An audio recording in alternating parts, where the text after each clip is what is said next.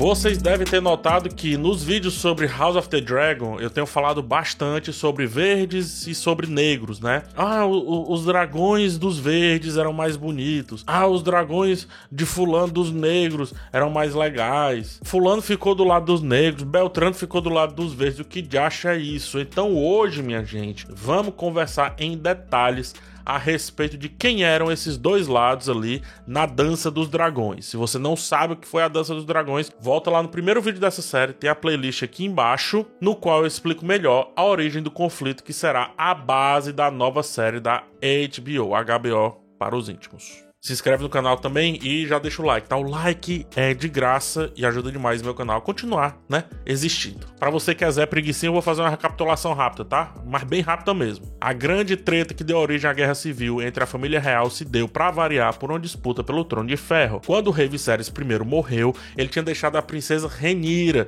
filha de seu primeiro casamento, como a sua sucessora. Esse era o desejo dele. Porém, o rei tinha se casado uma segunda vez com a Alicent Hightower, com quem teve três filhos homens. E a nova rainha queria, porque queria coroar o filho mais velho, o Egon II, e forçou essa parada aí. Mais uma vez, para entender toda a dinâmica direitinho, porque que um ficou de um lado, um ficou do outro, porque um ficou triste, porque um ficou alegre, veja o primeiro vídeo dessa série, isso aqui foi só um micro resumo. Pois bem, agora na velocidade normal, acontece que a relação das duas, né, da Alicent e da Rhaenyra, já era estremecida, desde bem antes da morte do Viserys I. A morte do Viserys I foi um gatilho. Primeiro porque...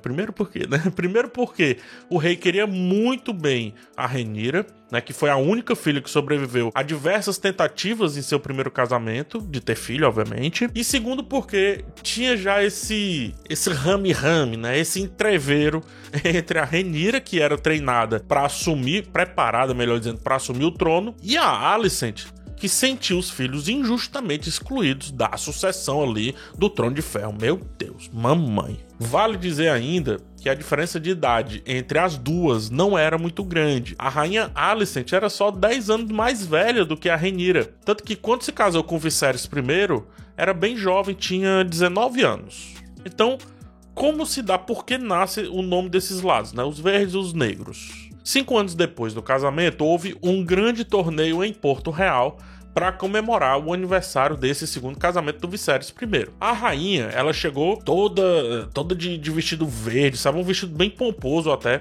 para abertura desses festivais aí. Um, foi um vestido muito marcante, chamou muita atenção, mas uma outra outra pessoa muito marcante chamou mais atenção ainda com o seu vestido, que foi a princesa Renira. E ela utilizou um dramático preto com detalhes vermelhos, que são as cores da casa Targaryen. Para entender o peso das cores, vamos lá lembrar um pouco o clima do Game of Thrones, tá? Havia muita intriga, muita fofoca e muita gente interessada em poder. Game of Thrones é isso, né? Então, mesmo antes da morte do rei, já vinha se, é, se especulando muita coisa sobre a sua sucessão. Óbvio que tinha grupos que queriam uma coisa, que queriam que a Rainira subisse no poder, ao poder, melhor dizendo, e outros grupos que apoiavam os filhos da Alicent. E ainda havia aqueles que apoiavam o irmão do Viserys I, o Daemon Targaryen, né, que eu já falei sobre ele, tem um vídeo aqui, o Príncipe Rebelde. Claro que ninguém saía falando abertamente, né? até porque podia ser condenado por alguma coisa aí, uma vez que o,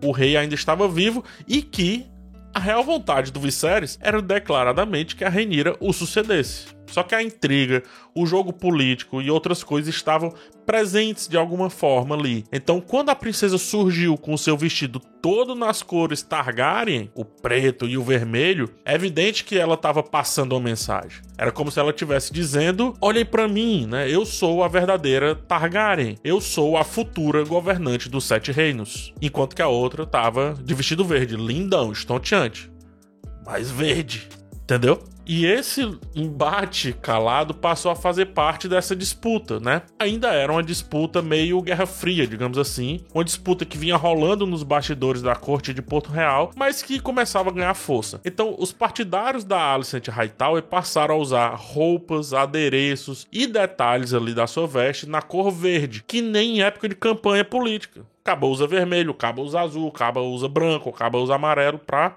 simbolizar, né, que tá apoiando candidatos X, Y e Z. E os partidários da Renira faziam a mesma coisa, só que com a cor preta. Então, os dois lados ficaram conhecidos como os verdes e os negros. Mais uma vez, isso ainda antes da morte do rei Viserys I, da coroação do Aegon II e, consequentemente, de todo o conflito que foi a Dança dos Dragões. Então, já havia essa disputa de cores, os verdes e os negros. Quando a gente fala dessa disputa, que foi absolutamente sangrenta, e, e o Moacir, que escreve aqui o roteiro junto comigo, escreveu aqui, ó.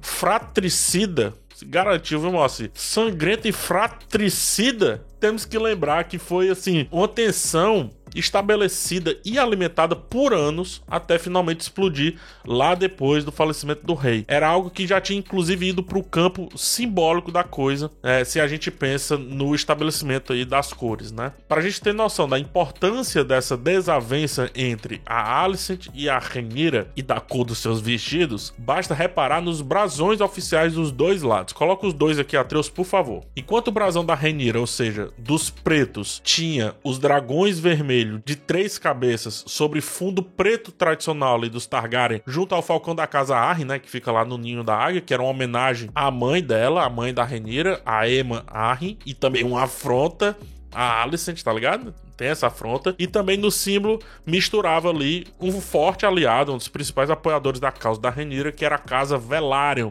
que era o símbolo prateado. O brasão do Egon II era um dragão dourado sob fundo negro, uma referência à sua montaria, o Sunfire. Eu já falei sobre ele também no vídeo dos dragões. Mesmo assim, o lado oposto à Renira, né, ou seja, os pretos, não ficou conhecido como os dourados, como teoricamente era, como apareciam os símbolos, mas sim como os verdes, fazendo menção direta àquela disputa que começou lá na Guerra de Vestidos da Renira e da Alicent.